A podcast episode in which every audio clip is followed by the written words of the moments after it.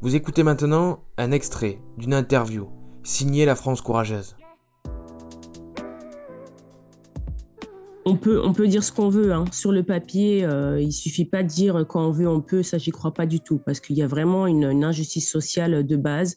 On n'a pas les mêmes chances quand on est né euh, dans un quartier populaire, quand on doit batailler tous les jours pour essayer de se faire entendre, quand on doit batailler pour trouver une école ou un stage. Moi, j'ai eu l'occasion quand même de, malheureusement de, me confronter à toutes ces difficultés. J'ai fait ma fac de droit dans le 93 à Villetaneuse. Euh, J'avais du mal à trouver un, sur mon CV. Euh, euh, J'habitais dans le 93, une fac du 93, femme, euh, prénom à consonance maghrébine.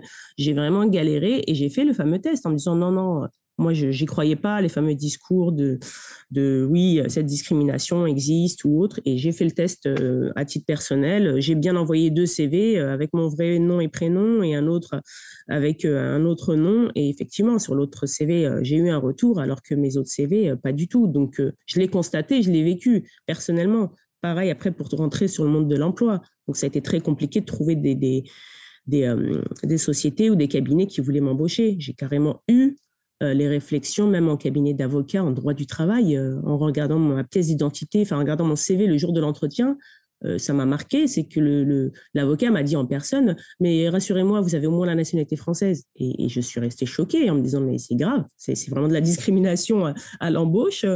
Et, heureusement que j'ai une force de caractère et une répartie qui fait que je sais aussi dire non, poser les limites et puis remettre les gens un peu face à leurs responsabilités. Mais, c'est vrai qu'on est confronté à, l'inégalité. Et pour répondre à ton autre question, euh, oui, aujourd'hui, c'est encore un gros sujet. L'accès au droit, l'accès à l'avocat, l'accès à, une égalité de chance.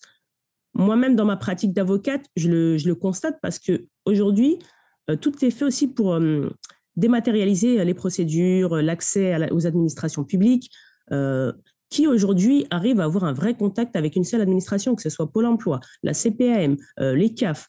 Euh, tout, tout est un combat de tous les jours. On n'a pas d'informations, on n'a pas d'accès, on a des difficultés pour essayer de trouver quelqu'un, on a des serveurs automatiques. Enfin, euh, même pour faire une procédure, c'est le parcours du combattant, il faut, s'y accrocher, hein, clairement. Hein. même, quelqu'un qui s'y connaît et qui connaît la, loi et la justice. Alors imaginez quelqu'un d'autre les seniors, il y a beaucoup de seniors aujourd'hui qui, qui n'ont pas du tout accès ou ne peuvent pas faire valoir leurs droits, ou d'autres personnes.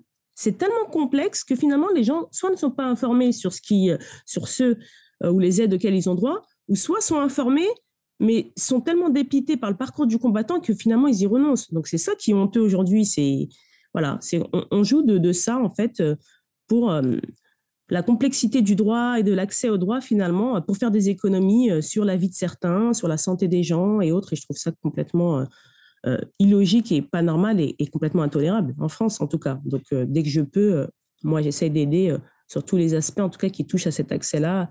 Et dans ma pratique aussi, je, tiens vraiment à un accès au droit et c'est pour ça aussi que j'utilise des méthodes qu'on appelle bah, classique, hein, en clair, de rendre le droit accessible au plus grand nombre. En fait, voilà, d'être compris par tous, d'avoir des réponses concrètes, euh, pas du jargon juridique euh, ou des mots euh, où on ne sait pas quoi faire. Donc vraiment, les gens repartent avec des réponses et surtout une mise en place des actions concrètes, voilà, pour, pour faire reconnaître leurs droits et pour enfin obtenir soit justice, soit une indemnisation, soit juste une reconnaissance auquel ils ont droit. Et c'est vrai que c'est pas normal de devoir batailler pour tout en France pour avoir ses droits.